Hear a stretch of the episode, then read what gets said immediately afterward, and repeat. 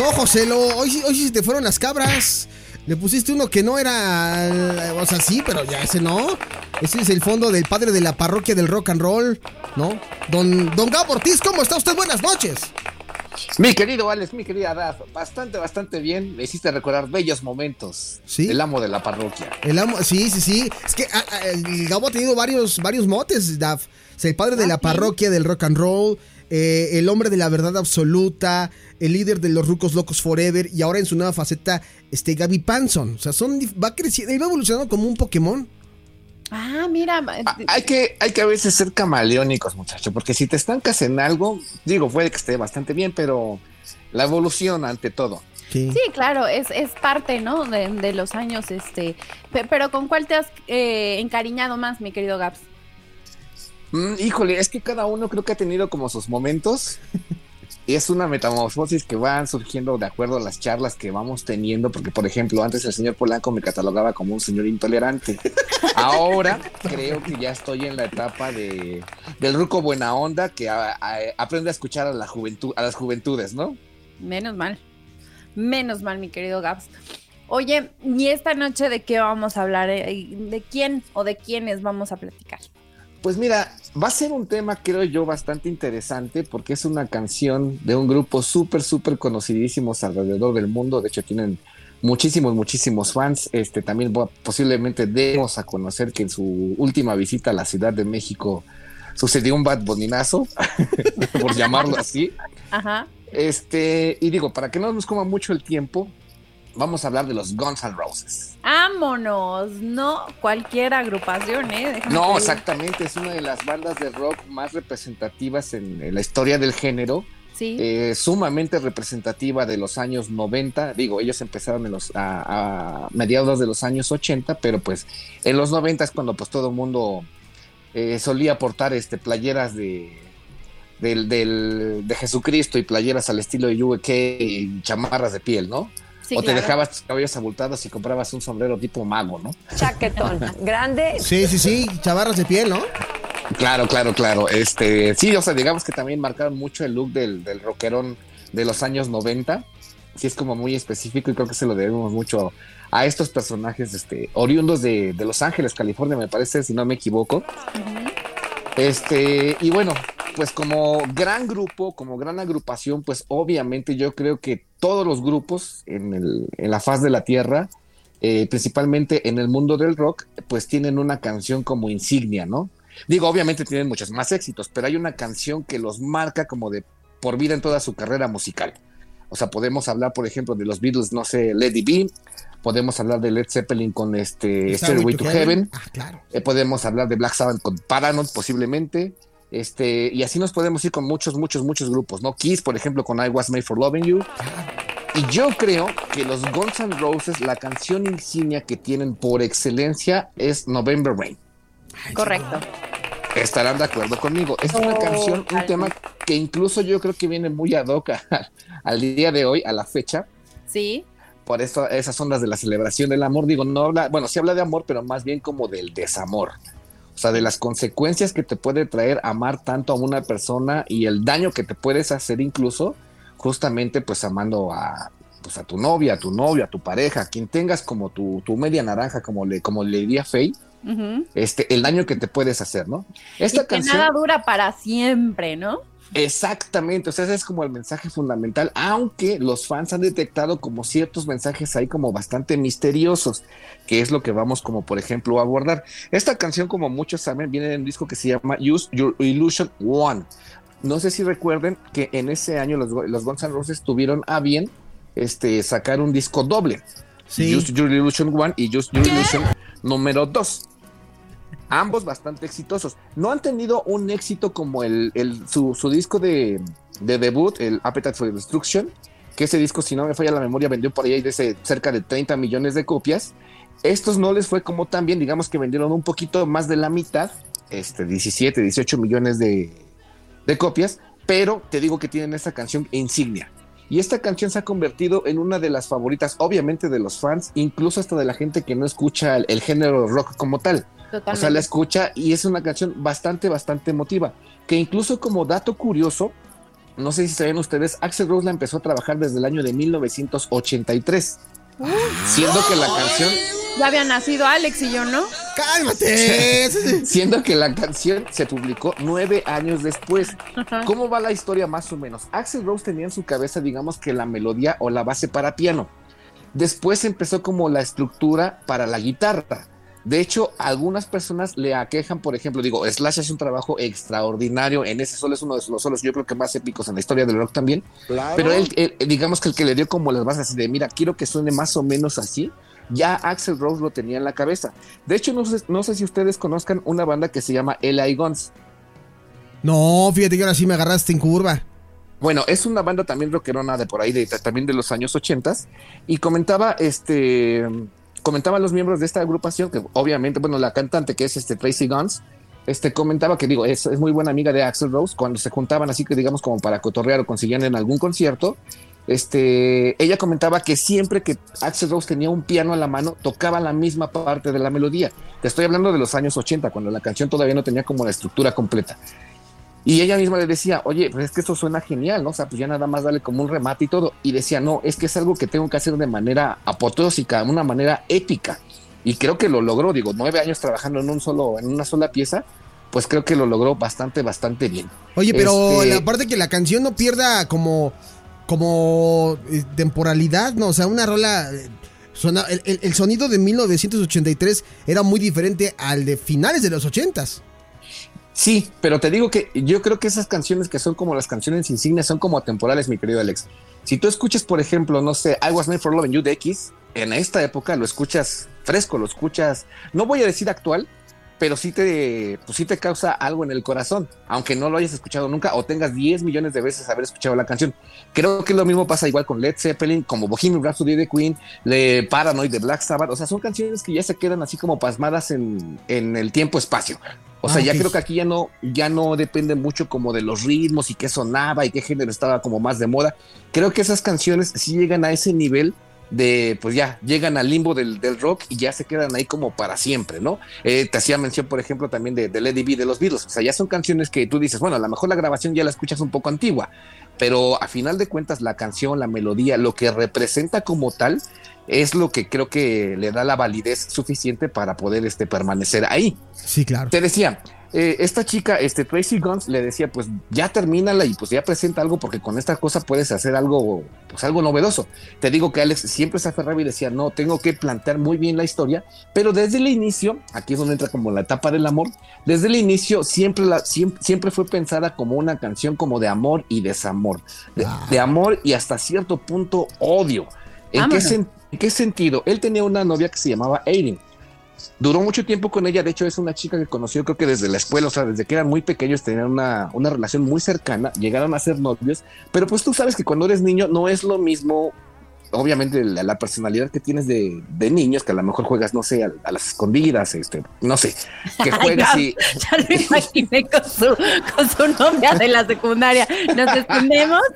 No, o sea, es que me refiero que que la relación Qué bárbaro, de ellos, o sea, eran muy, muy niños, o sea, ni siquiera todavía llegaban a la adolescencia. Justamente cuando llegan a la adolescencia es cuando deciden hacerse novios.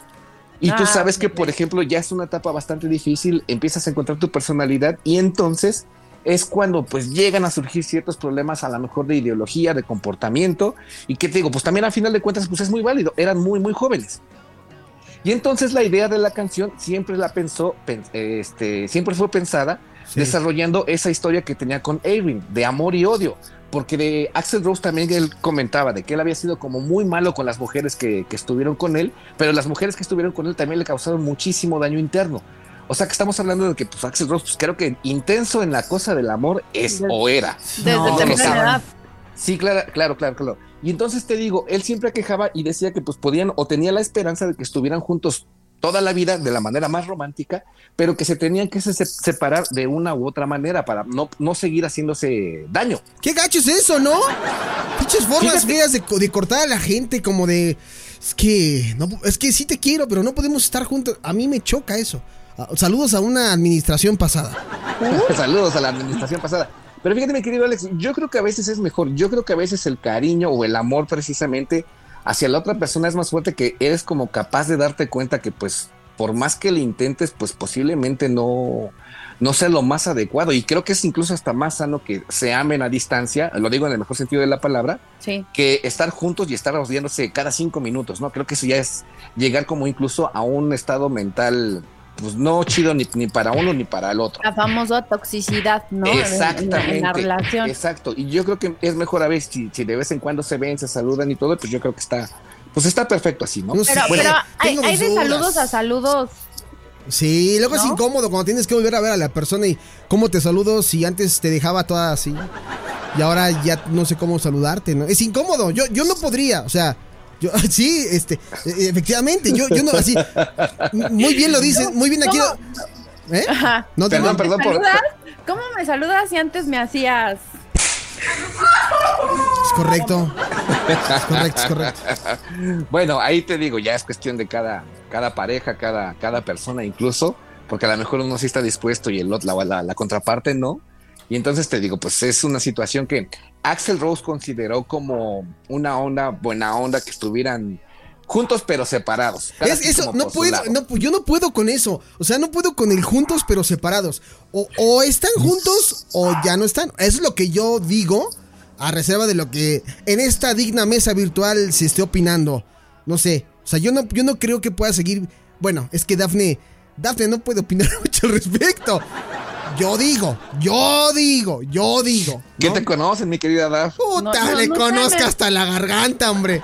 O sea, en el, senti- o sea, o sea, en- en el sentido de Fuertes conozco. declaraciones. O sea, en el sentido de conozco muchas cosas de, de Dafne. Por eso digo que, no sé, es como... Aclara, por favor, ese punto, Alejandro Polanco. Nos está escuchando la familia. Hay familias cenando en este fa- momento. familia Barreda, conozco muchas cosas de Dafne, no, no le conozco literalmente la garganta a Dafne. Ese no soy yo. Sí, ese no, ese no soy yo. Pero sigan escuchando, ya, perdón. Bueno, yo, sí. yo- yo me había imaginado que, a- que a lo mejor habían ido un día al karaoke y obviamente en una parte alta de alguna canción pues te asomaste tantito, ¿no? Y a la garganta. y es profunda, No, no, ¿eh? no, o es profunda. Sí soy, sí soy la, peor, la peor en opinar en eso, pero entiendo el punto de, de, de Axel, ¿no? O sea, entiendo como su intensidad en esta forma y cómo lo expresó ahí en, en esa rola, ¿no? Sí, exactamente. Y de hecho, por ejemplo, aquí viene creo que lo interesante o por qué la canción se ha convertido en lo que es. Eh, para su momento hicieron un video musical que publicaron, no, no recuerdo bien si fue en febrero o en abril de 1992, Sí. pero publicaron, digamos que una especie, no un video musical, estos muchachos se, se dieron a bien hacer, para mí, un, un- un corto. El video dura nueve minutos y medio, nueve minutos y cacho. Creo que tiene la estúpida cantidad de 200 millones de vistas en YouTube, si no, si no estoy como pues raro, si no es que ya está cerquita de llegar a ello, que es una barbaridad, A es ver. una brutalidad. Déjalo, Este- lo youtubeo. Ok, en lo que lo buscas, ver, este, ajá. la MTV eh, Music Awards en ese tiempo o en esa edición de premios, justamente como los premios de Now Music, le otorgaron justa- justamente el premio a la mejor, este, al mejor video del, del año, ¿no? ¿De qué va el video? No sé, digo, estoy casi segurísimo que todos los que nos están escuchando han visto por lo menos una vez el video. El video va, empiezan los Guns N' Roses, están tocando en un teatro en Los Ángeles, esa presentación sí es verídica, tienen a bien tocar con orquesta sinfónica y entonces se va desarrollando una especie como de flashbacks, por ejemplo, de la banda estando con sus novias. Y Axel Rose es justamente el protagonista junto con su novia en ese entonces. ¿Con sus novias o con sus exnovias? ¿Mandé? ¿Con sus novias o con sus exnovias? No, con su novia de ese entonces. o Ah, sea. En ese momento, ese, ese- ella era la, la administración este, En, en, turno. en turno, exactamente, ok. Sí, y sí, ella es la que sale justamente en el video. Y te digo, salen momentos que están así como, por ejemplo, en tertulias con amigos, que los amigos obviamente son los Guns N' Roses, están otras chicas, están conviviendo, están como en un bar, están como pasándosela bastante bien, ¿no? Llega el momento en que pues lo que todas parejas, o más bien las parejas hacían en los 80s o 90s, deciden tener eh, pues un casamiento, ¿no? El famoso matrimonio, con vestido blanco, con la iglesia, con el padrecito, los invitados, y de hecho el, el padrino de Arras es el buen Slash. Mira nada más. O sea, pues digo, o sea, es como muy una onda, muy, una historia así como muy, pues sí, como muy al estilo como de esa época, ¿no? Entonces te digo, la historia va transcurriendo, de pronto y siguen apareciendo como flashbacks, pero digamos que un poquito ya como más oscurones. ¿Oscurones en qué sentido? Ah, se me estaba olvidando un detalle bien importante. El video de hecho empieza con un Axel Rose, así que está como medio crudo tomándose una aspirina. Ah, Y ahí es donde empieza, por ejemplo, a desarrollarse la historia, ¿no? O sea, empieza incluso hasta con unas luces azules que te da como la sensación como de frío o como de tristeza. Y empieza así, te digo, después se van al teatro, después vienen los flashbacks y viene la parte de la boda, que uno de los momentos épicos obviamente es el solo de Slash, que te digo, le da las arras al padre para que pues haga el, el, el casamiento. Sí, sí, Y sí. Slash sale eh, afuera de la iglesia a tocar en, en un desierto que hasta donde yo tengo entendido es un desierto ahí en el, en el estado de Nuevo México y hace como la famosa, y te digo esa famosa imagen de Slash tocando así apoteósicamente su guitarra, incluso el, el viento hace sus efectos sobre sus cabellos y, es- y eso lo hace ver como incluso hasta más espectacular. No digas Que, que a Daphne le encanta este- este- esa parte, seguramente la, la guitarra, o sea, la magia de la guitarra. O sea, Daphne le, le hipnotiza una guitarra así, ¿no? Exactamente. Y entonces te digo, vuelven a regresar como a la situación como de la boda. Este, pues ya todos son felices, viven el momento de las fotos y van a la famosa recepción, ¿no? Sí. Que es en una especie como de, como de lobby de un castillo, o es lo que yo alcanzo a recordar. Me hubiera visto el video hace ratito, pero bueno.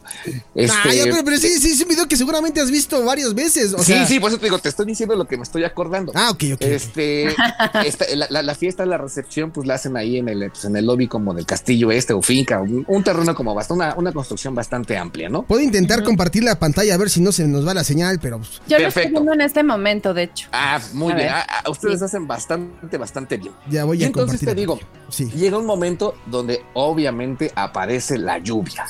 Ah, Y te bonito. digo, este, literariamente, pues la lluvia pues puede significar varios, varias ondas, ¿no? Puede significar como catástrofe, además también puede significar como un, un cambio, un cambio de rumbo, ¿no? Sí, claro. Entonces todos los invitados se vuelven locos, se, se avientan unos con otros para poder protegerse de la lluvia.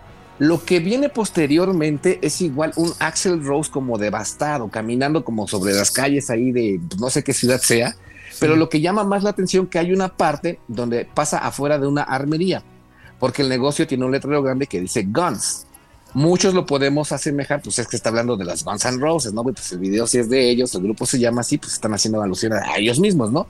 Pero Sí. lo que algunos fans han, digamos que detectado o han especulado al respecto, ¿Qué especuladores? exactamente, sí, hay, hay mucho especulero por ahí, ¿eh? Sí, sí, sí, Déjame, nunca falta, nunca faltan los especuleos. Sí, sí, Y sí. entonces, entonces te digo, eh, muchos piensan que eh, después de esas, digo, de esas imágenes que aparecen ahí como medio extrañas o que no tienen mucho que ver con la historia, que si lo trasladamos a la, letra, a la letra justamente está hablando pues de la onda de que pues tienen que estar juntos pero pues separados a la vez, o sea, de una cosa como triste, ¿no?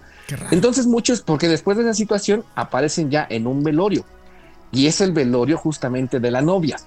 Ay, güey. Oye, no me había fijado en eso. A ver, ¿el video de la novia? Sí, es el Ah, velorio ya lo de vi. la novia. Lo estamos viendo en estos momentos. Sí, sí, sí. En la pantalla, sí. Sí. Aparece, te digo, el velorio de la novia, aparecen los relámpagos, la lluvia es como muy persistente. Y entonces te digo, muchos fans han llegado a la parte o a la conclusión de decir, ¿sabes qué? Pues es que la novia posiblemente la mataron. ¿De dónde sacan la historia de, que la mataron? No lo sé. Muchos también han llegado a especular que Axel Rose, obviamente no es, no es así la realidad, es parte de la historia de la canción. Del- hay que aclarar- ajá, hay que de la aclararlo, canción. por favor. Si no van a, ah, es que hay niños y dijeron que Axel Rose es asesino. No, no, no, no, para mató. nada. Exclusiva. Gabriel Ortiz dice que Axel Rose mata gente en sus videos. En exclusiva. Exclusiva. Pero te digo, también hay unos que vemos, eh, que somos a veces como, digamos, como que más lógicos. ¿Quién no les dice que le cayó un rayo a la novia y eso se murió? Ah, Órale. Sí, sí, me- Eso sí podría ser también. ¿eh? Son Aunque, bastante aunque esta- las estadísticas de que le caigan rayo a una persona son es bajas, Mínima, sí. son ¿Quién mínimas. sabe? Mira, estando en la Ciudad de México, yéndote a cualquier árbol, en una de esas. Y bailiste cheto, carnal. La vez pasada leí un caso. Leí un caso de un cuate, creo que australiano. ¿Sí? Este le agarró como la lluvia una tormenta eléctrica, pero por traer sus audífonos se salvó. O sea, en vez de que quemara su, su cuerpo y sus órganos el, el rayo, la descarga fue a los audífonos directamente, pues porque obviamente, como sabemos, muchos audífonos todavía tienen cobito por ahí y eso fue lo que absorbió el, Wow. el O sea- impacto del rayo. O sea, pero, Ahora- pero, pero audífonos de qué tipo? ¿De, de, de estos como los que yo traigo en este momento, Gabriel Ortiz, o, o, o inalámbricos, o cómo? No, no, no, no, audífonos así con cablecito y toda la onda, así como los solíamos usar antes, pues. Ah, ok, ok, noventeros. Exactamente, noventeros, sí te digo, y eso, eso le salvó la vida. Pero bueno, regresando al, al- al asunto, te Da- digo. Dafne te iba a decir algo. gente- Ah, pero dime, dame.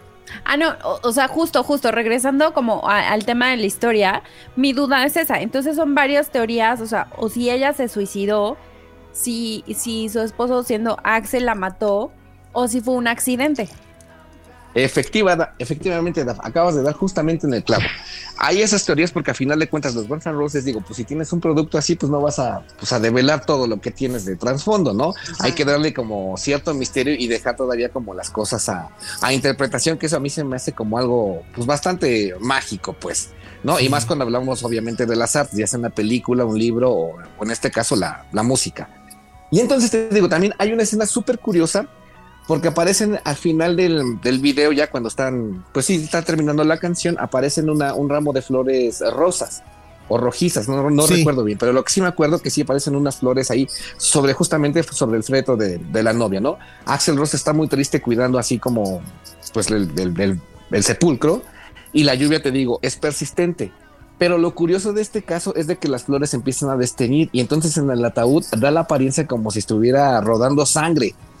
¿Qué es lo que te digo? Yo creo que hace, hace pensar a los fans que no fue una, una muerte como natural o por un accidente, sino más bien como que le quitaron la vida. Porque te digo, si nos vamos como ejemplo al simbolismo de las cosas, pues las flores normalmente representan vida y más si son de color rojo, pues obviamente estamos hablando incluso como de la pasión carnal. Sí, Pero al sí, momento sí. de que va cayendo la lluvia y se van desvaneciendo y se están, se están teniendo de color blanco, pues ya te está hablando ahí justamente pues de la muerte de la, de la. Aquí la pregunta es. Estoy viendo que el video es. O sea, la muerte significa mucho aquí. Pero yo lo veo como una muerte chiquita. No sé qué tanto tenga que ver. No creo, mi querido Alex, o sea, porque digo, el tamaño de la canción no, no amerita que sea una muerte chiquita. Es correcto, es correcto. Gabriel Ortiz, experto en temas profundos.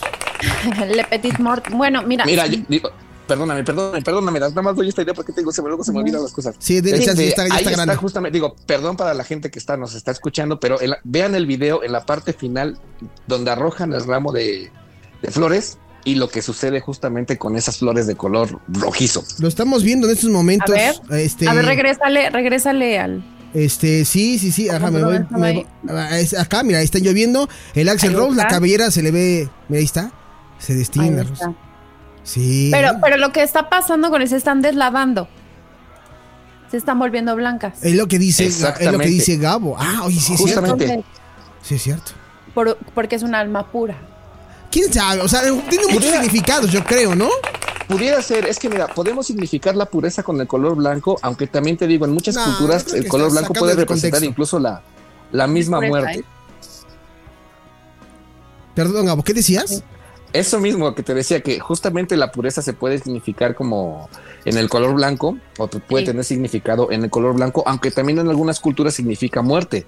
De hecho, no sé si se sigue acostumbrando en algunos velorios, incluso aquí en la Ciudad de México, cuando van a presentar sus respetos hacia la persona ya, ya fallecida, llevas flores blancas, justamente para lo flores mismo. Blancas, bueno, o sea, sí, sí hay arreglos florales blancos, pero flores como tal blancas, es que no, no son flores, sino más bien son otro tipo de, de, de, de, flores, vaya, o sea, pero no son flores, flores como las del video.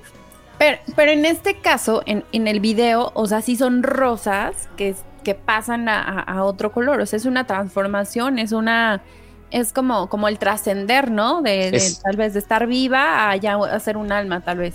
Yo lo quiero entender también como de esa manera, este que es, te da como la, simbólicamente te da como la explicación de que pues lamentablemente falleció la novia después de haber tenido algunos momentos de felicidad y es como una especie de analogía misma de la vida, ¿no? O sea, de sí. que la vida pues no nada más va a ser color de rosa, sino puede tener sus asegúnes y, y puede ser como una especie de claroscuro al final claro. de cuentas. Sí, tienes completamente la razón. Y creo que el video, lejos de ser lo que vemos visualmente, eh, el, el, significado o el mensaje es otro. O sea, desde que la mujer muere y que aquí como que ya entiende un poquito más lo que tú dices de, de que puedes estar junto a esa persona, pero separados. En este caso, estuvo con ella, se murió y pues ahora ya no están. O sea, están. Que también, ¿no? que también incluso, o sea, si, digo, si, le, si le hacemos más análisis acá filosófico Chaquetoide. con pastito vacilador. Sí. Claro. Puede ser, puede ser también una representación, este, pues digamos, del que ya no pueden estar juntos, ¿no? Aunque la persona no haya muerto, ya ves que este, existe también la famosa frase así de prefiero recordarte así, güey, a mejor este, a seguir en contacto contigo. Ah, no y entonces, si dejas de tener contacto directo con una persona, pues es como si estuviera muerta, aunque no lo esté, ¿no? Sí, sí, sí. O, o la otra, que si nos que profundizamos más en el video, Axel Rose aparece tocando este, en color rojo, ¿no? Se lo llevó. Ah, No sé. sí, sí. O sea, Claro, podemos- posiblemente, podemos posiblemente también sea un- otra, otra, otra, este, Teoría. otra teoría. Dafne exactamente. Barrera, tanatóloga, sí, claro, ¿cómo no? Exactamente, sí, claro. Sí, porque te digo, y además, este, lo chistoso de esto, en la parte, digamos que más, este, eh, eh, en la parte clímax de la canción, es muy chistoso que no aparezca ningún otra, ningún otro personaje, sino nada más, este, Slash. ¿No tendrá ahí algo que ver? No creo, ¿verdad? ¿O sí? Mi queridísimo Gabo. Es que ya te perdimos. Ahora sí nos... ah, ah, ah, Una de dos, o se quedó callado el Gabo, o, o se nos fue, o algo pasó, este...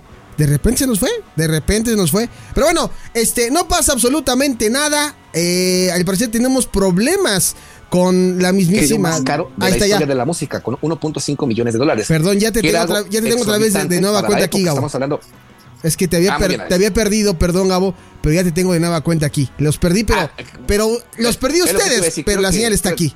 creo que, bueno, Daf y yo sí estábamos hablando, pero creo que nos perdimos de la estación. Lo que le decía a Daf, que en su momento el video fue el más costoso en la historia de la música, con un valor de 1.5 millones de dólares. Yo sé que para la, para la actualidad posiblemente eso ya sea una cantidad pues, menor. No sé cuánto se manejen los estándares en los videos en la actualidad, pero me imagino que ya son mucho más caros. Pero en su momento fue el video mucho más, más caro. O sea, eh, digo, llegó a ser el video más caro de la historia de la música. Es que aparte, es, 1.5 millones. es que aparte ya estamos hablando que para esas épocas, y gracias a, a co- a cosas como Michael Jackson que ya hemos platicado, se dieron como estos videoclips larguísimos que dieron pie a, a que una canción tuviera una historia en un video y no que ahora pues, el video es como X, ¿no? O sea, más bien el video pesaba mucho en la canción. Sí, justamente digo, eran como partes obviamente de la mercadotecnia de la música y si el video tuviera, te tenía éxito, era pues ya prácticamente que todos iban a comprar el disco. Sí, Porque pues obviamente asemejabas, aunque pusieras el disco, asemejabas este tu cabeza, eh, reproducía las imágenes que ya habías visto en el en el video, ¿no? Totalmente. Digamos que era así una, una forma de, obviamente te digo, la MTV estaba súper posicionada en ese momento, la MTV era lo que ya no es hoy, o sea, era lo, era lo clímax, o sea, cualquier artista, cualquier grupo, cualquier cantante hubiera deseado mucho para despegar su carrera haber salido en MTV, aunque fueran las madrugadas. No. Porque, el- porque el impacto que tenía la televisora en ese entonces, o sea, era total, o sea, desde la madrugada hasta mediodía, o sea, en todo momento, este, había espectadores en la MTV, cosa que también lo convirtió en algo como muy grande. E incluso me atrevo a decir que en su momento llegó a desplazar un poquito a la radio, ¿eh? Porque te digo, la radio siempre ha sido y siempre será una, una fábrica de hacer este, éxitos musicales. Pero en ese momento la MTV era la que dictaba todo. Yo creo que más o menos lo que hoy es este, no sé, TikTok o posiblemente YouTube, es más o menos como un, un equiparable. Digo, ¿cuántas carreras no hemos visto que pues son básicamente de, de, de, de internet, ¿no? Llámese Spotify, llámese Apple Music. O sea, son que ya- vaya, lo que me refiero es que ya no tienen ventas tangibles, sino más bien son ventas digitales, ¿no? Y casos tenemos un montón, digo, tan solo nada más date una vuelta por los ganadores de los Grammys en Sí, esta exacto. última edición y pues te das cuenta que sus ventas son justamente ventas digitales más que las físicas. Sí, totalmente. Aquí, aquí nos dicen en el live, mi querido eh, Gaps, dice un Lord of Misael, está en mi live, dice, la Saludos. misma actriz y modelo sale en dos videos de los Gones. Mi maestro de locución se hubiera infartado. Sí, de hecho entrevista. sale esta, esta chica que ya, eh, si no mal recuerdo, se llama Stephanie Seymour. Ajá. Eh, Ah, si, justo. si, si me equivoco, por favor, discúlpenme Sí. la vida. Sale, si no me falla la memoria, de hecho, es que de este video, por ejemplo, también muchos fans dicen que es una trilogía. Es Don't Cry y Stranger, junto con November Rain, hacen como la historia completa de todo lo que Exacto. sucede. Exacto. De hecho, Gra- ese, gra- de hecho, ese era uno de los siguientes comentarios que te quería leer. Dice, en 1991 Stephanie Seymour tuvo papeles principales en los dos videos musicales de Guns N' Roses y Don't Cry, November Rain. En el año 2011, el noveno más caro de la historia. Dice, ella es actriz que protagonizó el video. Justo. Sí, justamente. Y de hecho, por ejemplo, eh, ese video le trajo también más problemas amorosos a Axel Rose. Porque esta señorita no tenía como muy bien la historia completa de la famosa Erin. Y al momento de que conoce justamente de que toda la historia de la canción, todo el tiempo que se pasó Axel gastando su vida y su alma justamente en esa canción, pues obviamente digamos que se sintió un poquito celosa. Y ya como que ahí empezaron ciertos problemillas justamente por ese video, por esa canción, y pues tuvieron que terminar su, su relación no a mucho tiempo de, de publicado, ¿eh? Y le dedicó November Rain. no, esa fue a Erin. Sí, exacto. Eh, también aquí nos dicen, solo por esas ventas digitales, Box Bunny se cree el rey de la música. Pues sí. Pues digamos que los tiempos cambian. Los tiempos ya, cambiaron. ya los, ya los veré cuando llegue el apocalipsis y se caigan este, toda, todo el internet, así de a ver cómo van a escuchar su música, ¿eh? Y nos burlaremos los que tenemos los discos físicos. Oye, y dentro de lo que estamos platicando de las flores, acá dicen dentro de la masonería, cuando mueres alguno de nuestros, de nuestros hermanos, todos llevamos una rosa blanca mientras se lleva a cabo la tenida fúnebre. Justamente lo que te decía, diversas culturas, diversas civilizaciones alrededor del mundo, el color blanco, aparte de la pureza, también lo simbolizan como un respeto hacia la muerte. Sí, así es. Sacan y sacan conclusiones, pero se nos ha terminado el tiempo, mis queridísimos. ¿Qué, bajo eres, Alejandro Polanco. Eh, este, Dafne Barrera, yo siempre que lo subo. Ya no diré más. Lo- lo- cada, cada- cada que subo un episodio, le pido a Dafne Barrera que por favor analice aquellos mensajes ocultos que pudieran esconderse en cada episodio. Amigo, ¿cómo te pueden Pero es que, escuchar? este, es, es que este no fue oculto, muchachos, este fue descarado. No, yo qué dije, no dije nada. Mejor dinos cómo pueden escuchar. Sí. Pues te digo que hagan ahí en una pausa ahí. Este. ¿Cómo? pues en una pausa. Anda en ¿Cómo? pausa, anda en pausa, muchacho. Hay muchos proyectos eh, en curso, ya vendrán noticias, ya vendrán, ya saldrán a la luz. Ok. Este, hay muchos proyectos, se está fabricando todo, van- vienen cosas chidas, vienen una especie como de historias bien padres, vienen este, también historias sobre el 8M, este, y pues ahí andamos dándole a, a lo que salga. Y Pero- por esa razón, pues el Retrack, digo, pues no se hace solo, ¿verdad? Pues sí, no. Lleva un, aunque no lo creas, lleva por lo menos dos días de investigación completos. Eso me consta, me consta. Quedan buenos materiales. Pero bueno, síganlo en, en Twitter. Es arroba, arroba guion bajo Gabo83, ¿verdad? No, arroba guion bajo. A- arroba guion bajo, guion bajo Gabo, guion bajo 83. Ajá, otra vez. ¿Arroba qué? Guión bajo Gabo, guion bajo 83. Ahí véanlo, ahí síganlo. Vean cómo se la pasa quejándose del transporte de la Ciudad de México. Híjole, muchachos, si te platicaba las historias macabras que tengo sobre el transporte público, Por dos. pues no acabamos, ¿eh? Y Dafne Por por, dos. tres. Sí, no, no acabamos. Pero bueno, ahí estaremos platicando la siguiente, amiguito. De Dafne, tú es la que. Exacto. Gracias, amigos. Nos escuchamos dentro de ocho días con más cosas interesantes de la industria musical. Porque tú, mira, maestrazo, te mandan aquí por No sé si- ciertos No sé si todavía me escuchen, pero les mando un gran abrazo, muchos saludos, cuídense mucho y nos andamos escuchando. Eso es Toño. Cuídate, y así, amigo. así nos despedimos del querido Gabs y justo nos vamos para que ahora sí nos deleitemos los oídos con November Rain, por supuesto, de Guns N' Roses. Regresamos. Universal Stereo. No, ¿cómo? Y si la ponen, ¿eh? Pero ponen la versión mocha.